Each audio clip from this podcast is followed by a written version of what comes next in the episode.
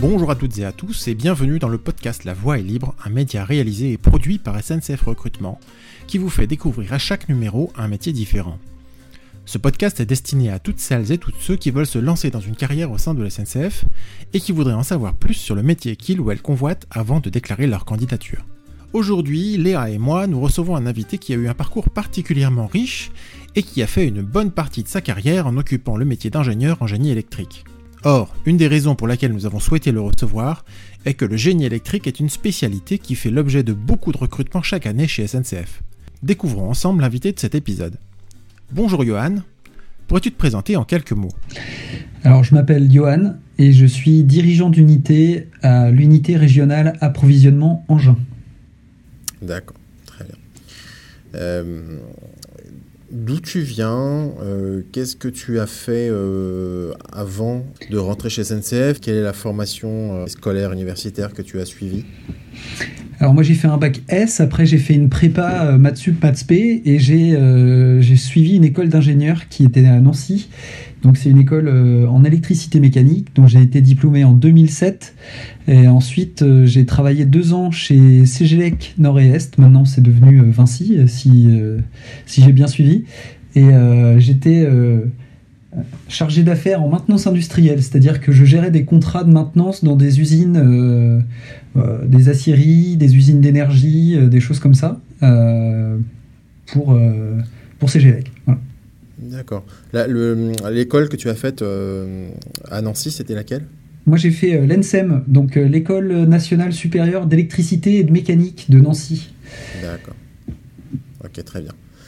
Il y a beaucoup de gens qui viennent de l'ENSEM chez, chez nous enfin, c'est, Ouais, alors il y en a quelques-uns comme ça de tête dans ma promo et les promos d'après. Je sais qu'on est, on est quelques-uns. J'ai ma ma collaboratrice de, TP notamment qui euh, on faisait les, les TP ensemble euh, en école d'ingé et elle elle est au matériel du côté de Bischheim donc euh, si Perrine écoute le podcast je la salue je lui enverrai d'ailleurs le lien donc on était ensemble et puis après, je connais ouais, d'autres personnes qui, qui travaillent qui travaillent chez SNCF qui, qui ont fait l'ENSEM on y compte bien. D'ailleurs, tous les partages sont bienvenus. Du coup, Johan, si jamais tu souhaites effectivement partager ce, partage, ce podcast a posteriori. D'ailleurs, pour nos auditeurs, c'est exactement la même chose. Euh, c'est un podcast qui peut intéresser, alors pas forcément vous directement si vous n'êtes pas intéressé par le, métier de Johan, mais, mais euh, peut-être que dans votre entourage, il y a des gens qui pourraient être intéressés par, euh, par la voie qu'on va, on va aborder aujourd'hui, on va découvrir. Léa, tu veux prendre la suite? Je prends la suite. Est-ce qu'il y a une raison particulière qui t'a poussé à, à venir chez SNCF, à postuler? Alors, euh, c'est une bonne question parce que effectivement, moi, je travaillais dans, je pouvais travailler chez Arcelor et puis dans des aciéries euh, dans l'est de la France. Et euh, à un moment donné, il y a une, une forte crise là au niveau des, métiers de l'acier. Et je chantais un petit peu le vent tourner et j'avais fait un peu le tour aussi du, du, métier. Moi, je voulais, je voulais travailler. En fait, j'avais, je travaillais dans différentes usines et, et j'avais envie de me, m'installer plus longuement dans une entreprise.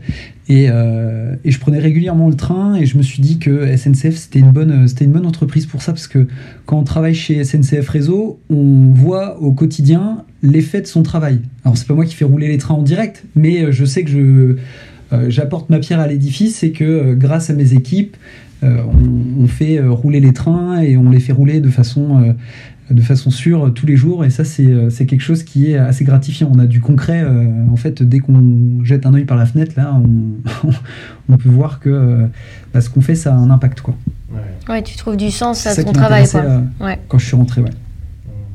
C'est le critère déterminant, enfin le critère différenciant qui t'a dirigé de Arcelor à SNCF du coup.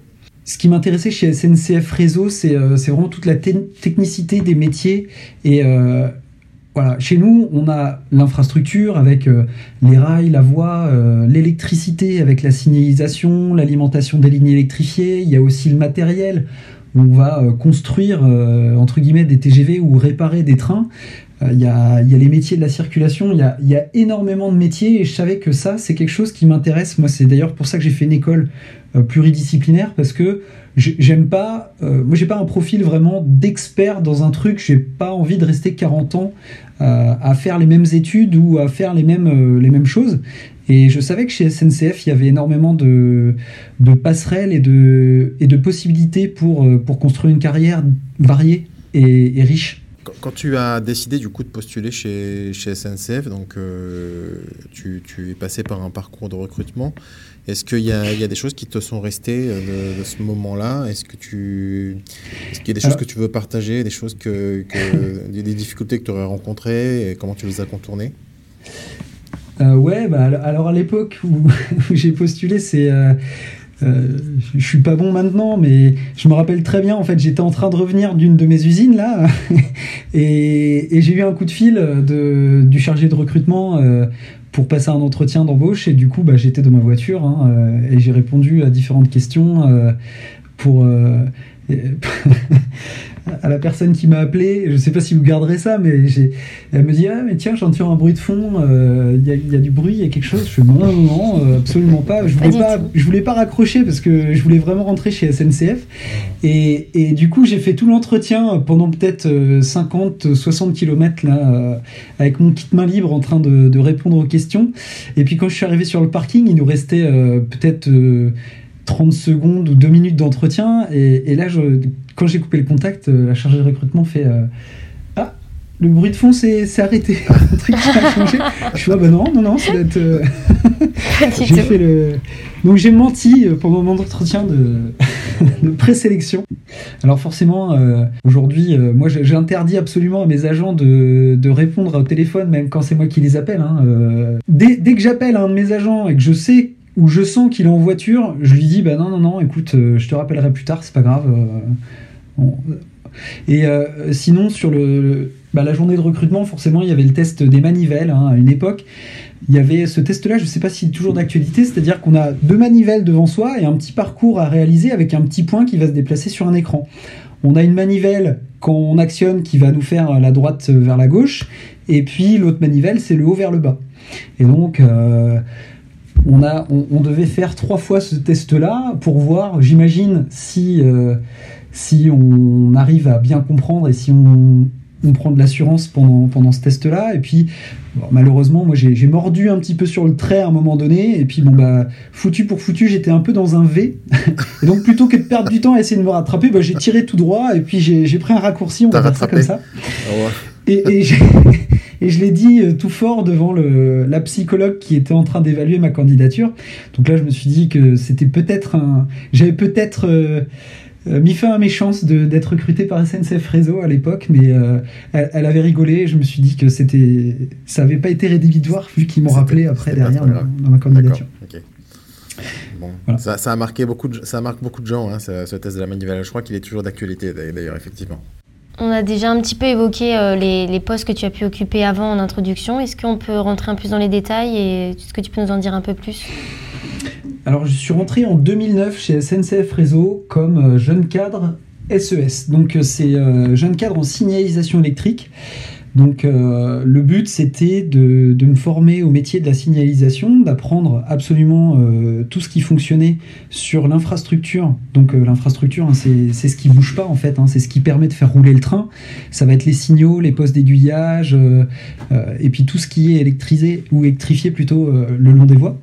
Donc euh, j'ai commencé par apprendre tout ça pendant une formation euh, d'un peu plus d'un an. Et ensuite j'ai pris un poste de, de, dirigeant de proximité en signalisation électrique. Ça veut dire que j'étais responsable de la maintenance de la signalisation entre les gares de Bercy et Maison-Alfort. Donc euh, j'étais sur l'unité de la gare de Lyon.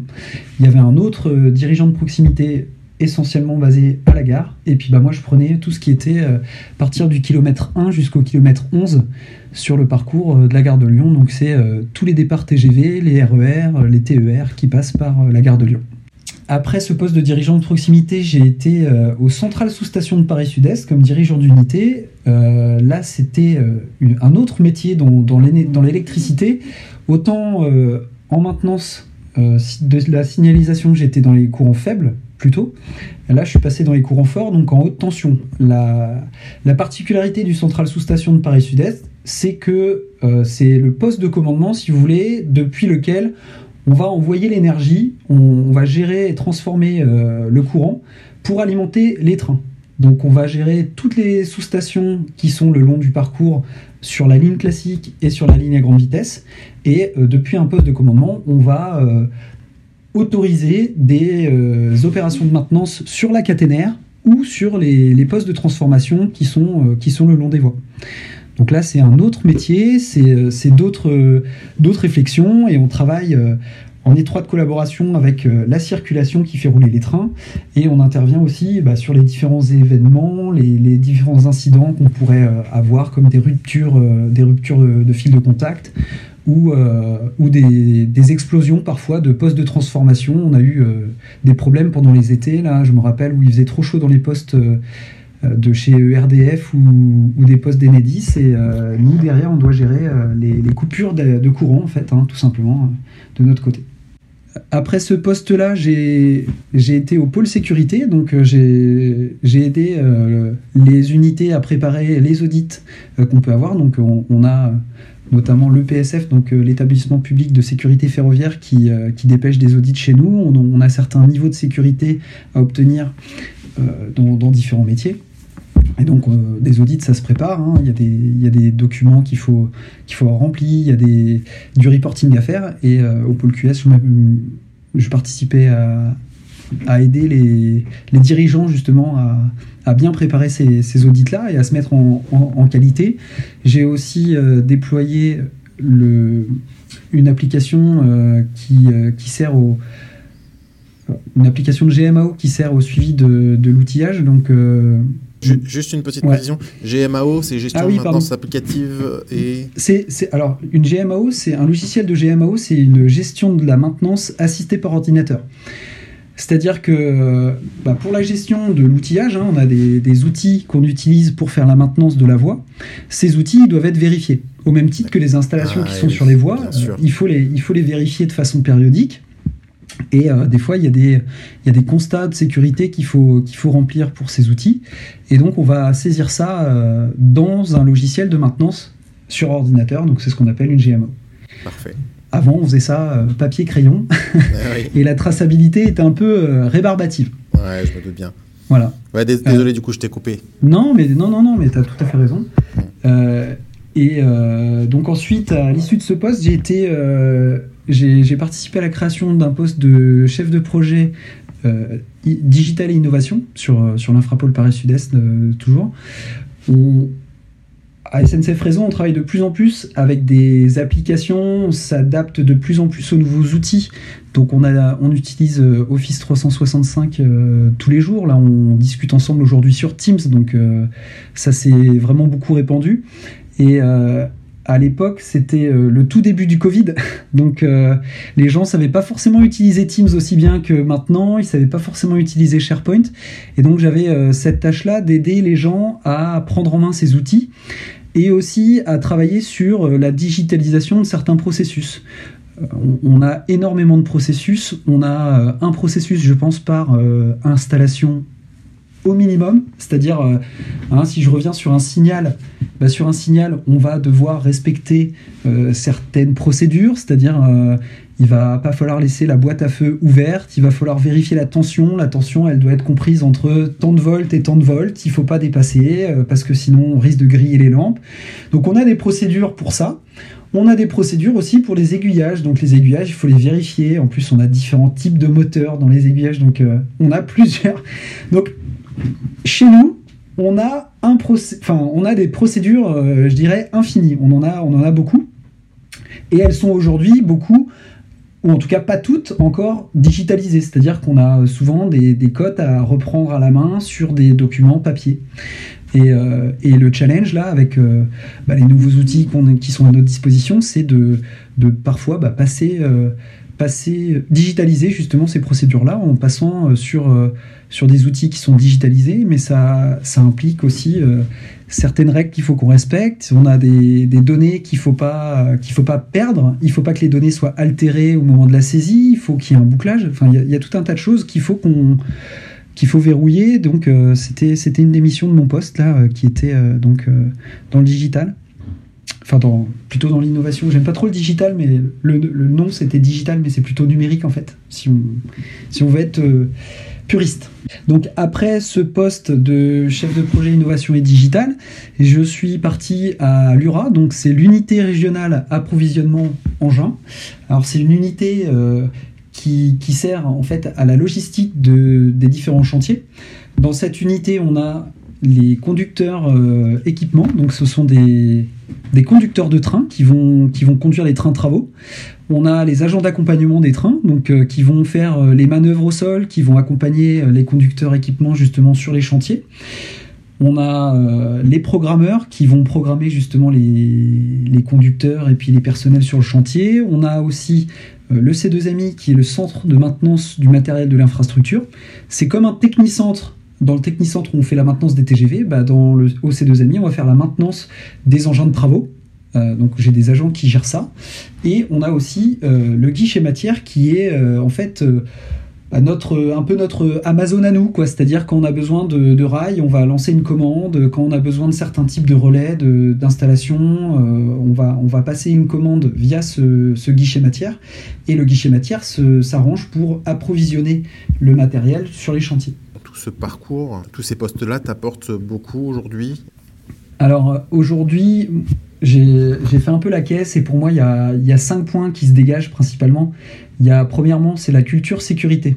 Depuis que je suis rentré chez SNCF Réseau, j'ai toujours eu des postes en lien avec la sécurité et euh, ça m'a apporté une, un gros bagage, euh, c'est-à-dire que quand il y a un chantier qui se déroule, je sais euh, ce dont, à quoi il faut faire attention, euh, ce qu'il faut prévoir à l'avance pour que tout se passe bien le jour J, et puis ce qu'on doit faire en cas de, dysfonctionnement. Si on a un incident, je, vais, je vais avoir une bonne logique vis-à-vis de ça, et, moi j'entame ma douzième année là chez SNCF Réseau, et dans chacun de mes postes, j'ai appris un petit peu plus, et, et ça me permet d'apporter une vision qui est à mon sens euh, utile à mes collaborateurs quand j'interviens sur un, événement. Ensuite, il y, a les connaissances techniques ferroviaires qui sont euh, vraiment super importantes. De par les différents postes que j'ai pu emprunter, euh, je peux répondre à certaines questions techniques que se posent mes agents qui n'ont pas cette ouverture.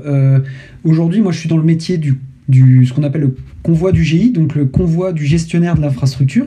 Donc, en gros, les trains de travaux, quoi, si vous voulez mes agents, ils connaissent très très bien les trains travaux, je leur pose des questions en permanence sur le sujet, mais par contre, ils savent pas forcément tout le temps pourquoi il y a certaines choses qui équipent leurs wagons. La dernière fois, c'est quelqu'un qui m'a demandé pourquoi il y avait des tresses de masse euh, sur les wagons. Et euh, donc, je leur ai expliqué que euh, quand un wagon circule sous une caténaire qui est alimentée, le wagon il peut se charger en électricité, et c'est pour ça qu'on va avoir des tresses de masse qui permettent de faire écouler le courant au niveau du wagon. Et voilà, c'est des petits trucs comme ça, où quand il y a, euh, j'ai des agents qui font euh, de la maintenance sur des installations de limitation temporaire de vitesse, euh, c'est de la signalisation électrique. Et comme j'ai été en signalisation électrique, je suis en capacité de répondre à certaines questions techniques qui peuvent se poser. Comment utiliser les outils comment, comment être sûr que le montage qu'ils ont fait il est correct Et, ça, c'est toujours très très gratifiant en fait de pouvoir apporter des réponses à des agents qui n'ont pas forcément euh, tout le temps euh, la vision. Et inversement, eux euh, m'apportent énormément de choses, comme je disais tout à l'heure. Ensuite, il y a la culture de l'entreprise, euh, c'est un petit peu lié, c'est-à-dire que bah, quand ça fait 11 euh, ans ou 12 ans que tu travailles pour SNCF Réseau, bah, tu commences à connaître du monde, tu commences à connaître euh, comment ça, fonctionne, comment on fait rouler un train, et encore aujourd'hui, j'en apprends tous les jours là sur, sur la façon justement de faire rouler un train, ce que c'est qu'un sillon. Donc un sillon, c'est la réservation en fait d'une voie d'une gare à l'autre, si vous voulez, hein, si je banalise très, très simplement. Et pour faire, pour réserver un sillon, pour demander un sillon, il y a tout un tas de choses à, respecter et, ça c'est vraiment euh, des choses que j'ai apprises là euh, dans l'année écoulée quoi. Euh, et j'ai encore au moins autant de choses à apprendre que ce que j'ai déjà appris. Donc ça c'est vraiment vraiment top. Et la dernière chose, c'est du recul. En fait, hein, maintenant que ça fait plus de 10 ans que je suis chez SNCF Réseau, comme je disais tout à l'heure, quand il y a un incident, quand il y a un problème, j'arrive, je pense, dans la plupart du temps, quand je suis à peu près lucide, de, faire la part des choses entre l'urgent et l'important. Euh, ça me permet de prioriser beaucoup de choses. C'est-à-dire quand il y a un gros gros incident euh, en voie, on peut parfois être un peu euh, perdre les notions des priorités. C'est-à-dire là il y a un truc qui a explosé ou il y a un train qui a déraillé. Bon, bah ok, il y a ça, ça, ça et ça à faire. le plus important tout de suite maintenant, c'est la sécurité des circulations, de faire en sorte qu'il n'y ait pas de surincident. Ensuite, une fois qu'on est bien sûr qu'on a tout sécurisé, on va pouvoir commencer à réparer et puis à, résoudre le problème. Moi, j'ai aussi au-dessus de moi des gens qui ont 20 ans, 30 ans d'expérience et, je sais que je peux leur passer un coup de fil si moi je ne sais pas faire quoi. Et ça, c'est hyper agréable. Tu nous parlais du coup des choses que tu, euh, que tu apprends au quotidien. Tu dis que tu apprends tous les jours des nouvelles choses. Est-ce que, euh, enfin, j'imagine que tu as dû suivre une formation avant la prise de poste. Est-ce que tu peux nous en parler? Comment ça se passe? Combien de temps ça dure, etc.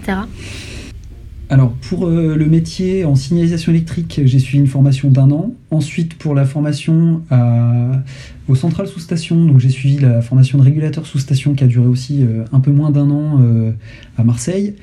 Là, pour le poste à l'unité euh, régionale approvisionnement engin, j'ai eu plusieurs formations euh, après ma prise de poste. C'est-à-dire que j'ai pris le poste, euh, j'avais pas besoin d'avoir de formation obligatoire pour prendre ce poste-là, avec mon parcours précédent, mais j'ai fait des formations en complément. J'ai fait des formations chef de la manœuvre, donc notamment pour, ça c'est une formation de deux semaines, pour pouvoir apprendre à manœuvrer un train. Donc lui faire faire des manœuvres en gare, atteler et dételer des wagons, euh, vérifier, j'ai fait aussi une formation reconnaisseur, donc reconnaisseur c'est euh, pour vérifier si des wagons ou un train est capable de rouler sur le réseau, donc un, train travaux.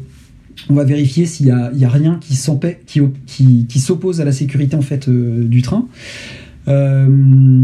Voilà, j'ai fait diverses formations. C'était en, en, tout, je pense que j'ai fait peut-être 6 ou 7 semaines de formation sur le convoi du, gestionnaire de l'infrastructure.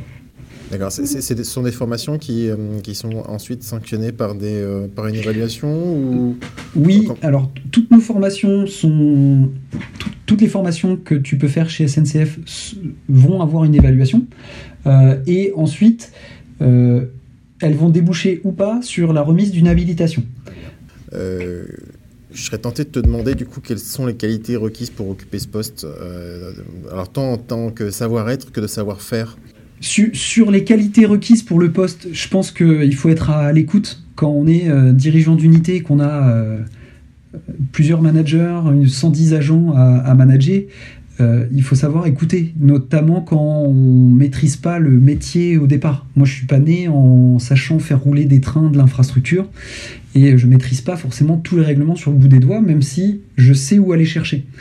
Euh, donc j'écoute, je vais aussi euh, regarder et, m'appuyer beaucoup sur euh, les spécialistes. On a, tout le temps des spécialistes métiers dans les différents domaines. Hein. on n'est pas lâché, comme je te disais tout à l'heure, hein. on a des gens qui ont 10 ans, 20 ans de plus d'expérience que nous et, certaines personnes qui sont vraiment experts métiers. Donc il faut savoir s'appuyer sur ces gens-là. Il faut être exemplaire, ça on en a parlé tout à l'heure. C'est-à-dire, euh, on ne peut pas demander aux agents d'être bons en sécurité, sinon on fait n'importe quoi. Euh. Et après, sur un poste de dirigeant d'unité, il faut savoir, je pense, bien s'organiser et, euh, savoir prioriser. On a, on a beaucoup, beaucoup de, de casseroles sur le feu en même temps. Et c'est important de ne pas laisser brûler quelques casseroles qu'on aurait pu oublier. Voilà. Ok. À, ce jour, est-ce que, euh, si, tu arrives à te, souvenir d'une anecdote, mais est-ce qu'il y a quelque chose que, tu aurais euh, réalisé, toi, toi, ou ton équipe, euh, et dont tu es le plus fier? Alors j'ai deux choses. Il y, a, une chose ponctuelle que qu'on avait mis avec mes équipes en place au, central sous-station. Donc le central sous-station, c'est là où on gère hein, l'alimentation des électrifiées. Et quand je suis arrivé là-bas, il y avait deux à trois incidents par an euh, qui pouvaient potentiellement être graves. Et mes agents, euh, dans la mentalité des agents, je, sentais bien que on se disait que c'était un peu une fatalité, c'est-à-dire on pouvait faire n'importe quoi, il y aura toujours un ou deux incidents par an, euh, c'est comme ça, c'est un peu la fatalité. On a switché, on a changé l'indicateur, on s'est dit on va partir sur des jours consécutifs sans incident. Et le but, c'était de.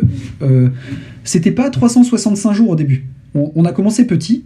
Je leur ai dit si on fait 50 jours, euh, je vous paye euh, le goûter. Si on fait 100 jours, on va tous au resto ensemble. si on fait 200 jours, etc. Et, ainsi de suite. Et ce qui s'est passé, c'est que au bout de 150 jours, bah, on a fait un, Rex, hein, un retour d'expérience avec mes agents, et je leur ai dit, euh, vous vous rendez compte là? On est à 150 jours. Si on refait exactement ce qu'on a fait sur le premier semestre, on aura fait une année sans incident. Ouais, c'est génial. Et là, les gars ont commencé à se dire que c'était possible. Et à partir du moment où tout le monde a commencé à se dire que c'était possible, bah, je pense que tout le monde y a cru. Ouais, et, tu changes de braquet, tu changes de référentiel en fait. Ouais, il y a eu un, supplément d'âme là, je pense, euh, qui s'est euh, qui s'est produit et on a fait plus de 600 jours comme ça sans incident. Et du coup, ça, j'en suis très fier. Euh, est-ce qu'il y aurait quelque chose que tu as appris pendant ta formation qui te sert au quotidien dans, tes missions, dans ton métier? Ouais, tout le temps le, vocabulaire. Euh, le, le, fait d'aller en formation, ça permet vraiment de creuser certains sujets et d'être euh, avec des gens qui sont au même niveau que nous souvent. Hein. Des fois, quand on va en formation, ben voilà, on ne connaît pas et c'est tout à fait normal. Et ça permet vraiment de, d'acquérir les bases. Là aujourd'hui, bah moi je sais dire ou décrire en pointant du doigt les différents éléments constitutifs d'un wagon. Alors, je suis pas euh, bilingue encore euh, comme mes agents, mais euh, quand les gars me parlent d'une ridelle ou quand ils me parlent d'une boîte d'essieux, je sais, je sais à quoi ça ressemble, je sais où ça se trouve et je sais à quoi ça sert. Donc ça c'est vraiment super important et puis derrière il y a tous les tous les textes réglementaires que j'ai pu voir en formation et que j'approfondis au gré de tous les incidents ou tous les problématiques que je peux rencontrer dès qu'on a une question, bah, on, va, regarder les textes euh, qu'on a pu voir en formation. Ça nous permet de creuser des sujets, de devenir un peu plus compétent tous les jours, et puis euh, surtout de trouver des réponses à certaines questions qu'on peut se poser. Euh, alors tu nous as donné un superbe aperçu en gros de ton parcours. Toi, comment, comment, tu te projettes du coup sur l'évolution de ton poste a posteriori, puisque tu la retraite, c'est encore pas tout de suite, mais, mais, euh, mais l'idée, c'est de se, dire comment, comment toi, tu, tu, vois ton avenir? Bah moi, je suis très confiant. Euh, je... je, suis très heureux d'être chez SNCF Réseau parce que je sais que ma curiosité, elle, sera toujours satisfaite. Euh, et, aujourd'hui, j'ai eu la chance de pouvoir aller dans différents métiers. J'ai un parcours qui est un peu atypique mais qui est pas forcément si atypique que ça au sein de SNCF Réseau. C'est-à-dire que euh, oui, j'ai pas suivi la voie entre guillemets traditionnelle, mais parce que j'ai fait euh, du courant faible, du courant fort. Maintenant, je suis dans les trains. Et demain, en fait, je pourrais changer de branche ou je pourrais aller vers une filiale. et ce que j'aime bien, c'est que je sais pas encore ce que je vais faire après ce poste-là. Mais je sais que ce sera un métier hyper riche en termes de, de découverte pour moi, riche en termes d'échanges avec les agents, et puis, euh, je vais découvrir encore un nouveau, euh, un nouveau, euh, une nouvelle facette du train et de SNCF que je connais pas. Et, et ça, ça m'enthousiasme en fait, même avant d'avoir commencé. Ah Donc, ça, je trouve ça super. Moi, c'est un peu comme si tu avais des Kinder, là, si tu veux. là, j'ai un Kinder surprise devant moi. Bon, là, j'ai mon poste, hein, je, je fais mon poste et je suis très content d'être à ce poste-là. Et, et je regarde pas forcément ce qui va se passer plus tard. Mais je sais que le poste d'après, ce sera autant de découvertes que ce que j'ai pu voir là aujourd'hui et, euh, ça m'enthousiasme vachement. Même si je sais pas exactement, euh, je peux pas te dire ce que je vais faire dans trois ans exactement.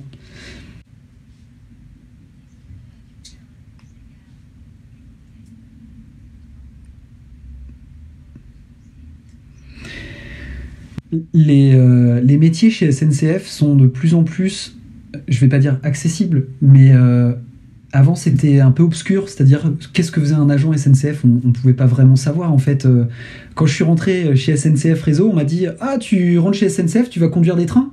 Je dis Bah non, je vais pas conduire des trains. Ah, bah tu vas être contrôleur Ouais, oui. Bah non, je vais pas être contrôleur non plus. Moi, je vais faire la maintenance des infrastructures. Ah bon? Il y a des gars qui font la maintenance. Et en fait, aujourd'hui, je trouve que chez SNCF Réseau, il y a eu un, beau travail de visibilité de mis en place. Il y a des vidéos qui sont disponibles sur Internet. Euh, on peut voir les engins sur Internet. Il y a des magazines qui parlent de, trains euh, partout. Et je pense que quelqu'un qui veut rentrer chez SNCF il y a 10 ans, il m'aurait dit Ouais, bah non, euh, je sais pas trop ce que fait un agent caténaire, je sais pas trop ce que c'est une caténaire bon, ça passait. Aujourd'hui, on envoie des vidéos aux agents, aux, candidats, on leur montre des films, il y a des, il y a des trucs sur YouTube, enfin, j'imagine qu'il y a des trucs sur TikTok, sur LinkedIn, enfin, je, je sais que, enfin, si, si quelqu'un veut rentrer chez nous, il peut se documenter, il peut, il peut arriver à l'entretien en sachant à peu près quand même euh, ce qu'il va faire demain, même si... Euh, et c'est clair, aujourd'hui on peut même on peut dire qui cherche trouve. Bah, exactement. Et, on fait même des podcasts, dis donc. Et oui. Bah écoute, merci beaucoup Yann. On finit très souvent le podcast avec une question euh, qui, sort un petit peu du, cadre, euh, on va dire, euh, strictement lié au, métier. Est-ce que tu aurais une, ressource, un film, un livre, un album de musique, quelque chose que, que, tu aurais envie de partager avec, avec nos auditeurs? Il y, a, un livre que j'ai beaucoup apprécié et qui a eu un, bon impact euh, sur euh, ma façon de voir les choses, c'est euh, La semaine de 4 heures. donc Timothy Ferris, c'est un entrepreneur américain qui, a sorti La semaine de 4 heures il y a, je pense, une bonne dizaine d'années, voire peut-être peut 15 maintenant. Je veux pas savoir parce que ça me, ça me rajeunirait pas. et euh, c'était à une époque où, justement, bah, j'étais, je l'ai lu quand j'étais DPX, euh, dirigeant de proximité en signalisation électrique. Et euh, c'était une période où je pouvais faire des, des horaires assez importants. Et la semaine de 4 heures, ça me titille un petit peu. Et, et donc, dans cet auteur, il explique comment prioriser les choses. Et notamment, il, il, parle beaucoup de la loi de Pareto, où il explique que 20% bah, des tâches peuvent rapporter 80% des objectifs. Et donc quand euh, il a dit ça, je l'ai, je l'ai stabiloté ça, mhm. et j'en ai fait une, euh, une marotte quoi. Et, euh, et donc j'ai beaucoup réfléchi sur ces sujets-là et j'essaye toujours vraiment de me concentrer sur, sur tout ce qui est tout le temps très important. Mais je vais te donner un exemple. avant, je pouvais passer peut-être deux heures sur un PowerPoint à essayer de fignoler toutes les transitions, machin, etc. Et, souvent faire beaucoup, beaucoup plus ou partir même dans une direction qui n'était pas du tout celle attendue par mon client. Mon client pouvant être mon chef ou mes équipes, n'importe quoi. Et en fait, en, juste en, switchant de perspective, en me disant, non mais attends, qu'est-ce qu'on attend de moi? En fait, est-ce qu'un truc de deux lignes ou de deux pages, ça suffit? Bah ouais, peut-être. Et, en fait, en, posant cette question, euh, pareil, il parle de rationaliser euh, la gestion de ses emails plutôt que de répondre à ses emails euh, tout au long de la journée en, répondant, bah, en prenant 5 minutes par email, 5 minutes par-ci par-là. Mais en fait, faire des blocs de temps où on va répondre à ses emails, mais en masse. Et euh, donc euh, voilà, il y, a toute une philosophie en fait derrière ce, bouquin-là que moi j'ai euh, adopté et appliqué et qui me permet aujourd'hui, je pense, de pas être trop trop mal organisé ou en tout cas de pas avoir besoin de ne pas perdre trop de temps sur mon organisation, même si mes journées sont bien denses.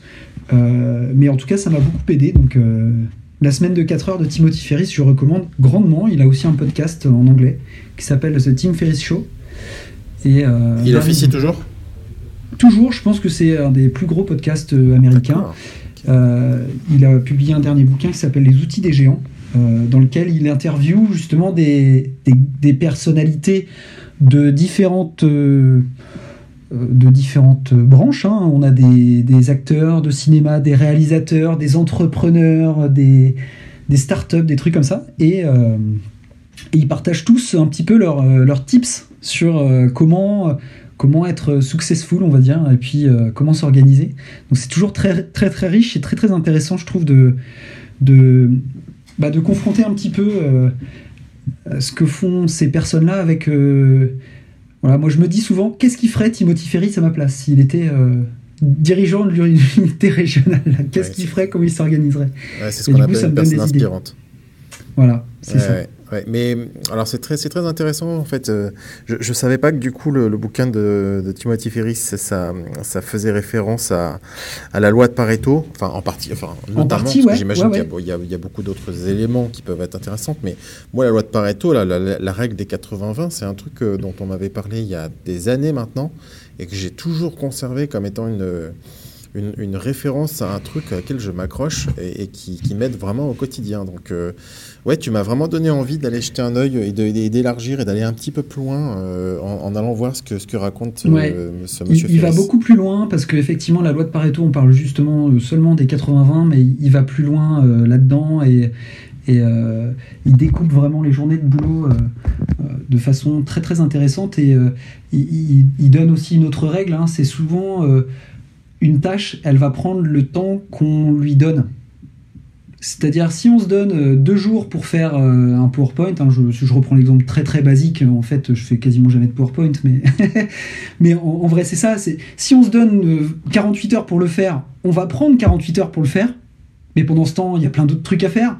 Alors que si on se donne 20 minutes, et eh bah, on va tirer le maximum de ces 20 minutes, et finalement, bah, peut-être que il sera suffisamment bon. Donc là, la, loi de Pareto s'applique. Hein. Euh, on aura peut-être fait 80% de ce qu'il faut en 20 minutes. Et puis derrière, euh, on renvoie euh, au client qui va nous dire Bah tiens, ouais, non, ça tu peux enlever. Et ça, par contre, t'as pas développé cette partie-là. Rajoute-moi ça. C'est exactement ça. Ok. Écoute, un grand, grand merci à toi, euh, Johan. C'était un, super moment qu'on a passé avec toi. Bah ouais, merci beaucoup à vous. J'ai passé un très bon moment et euh, j'ai hâte de voir le résultat. Là. Je, vous souhaite un excellent travail et puis euh, on, se tient, on se tient évidemment au courant pour la suite. Absolument. En tout cas, un grand merci à toi, Johan. Je pense que Timothy Ferris va certainement susciter de la curiosité auprès de nos auditeurs. En tout cas, pour moi, ça a été le cas. De notre côté, le podcast est fini. Et je propose donc à toutes celles et tous ceux dont le parcours de Johan aura suscité une vocation, eh de se jeter sur notre site emploi.sncf.com pour y découvrir les dernières offres. En attendant, partagez-le à tous vos amis et surtout à celles et ceux dont le parcours de Johan pourrait intéresser. Avec Léa, on vous donne rendez-vous au prochain numéro et d'ici là, on vous dit donc à très bientôt, hydratez-vous et portez-vous bien.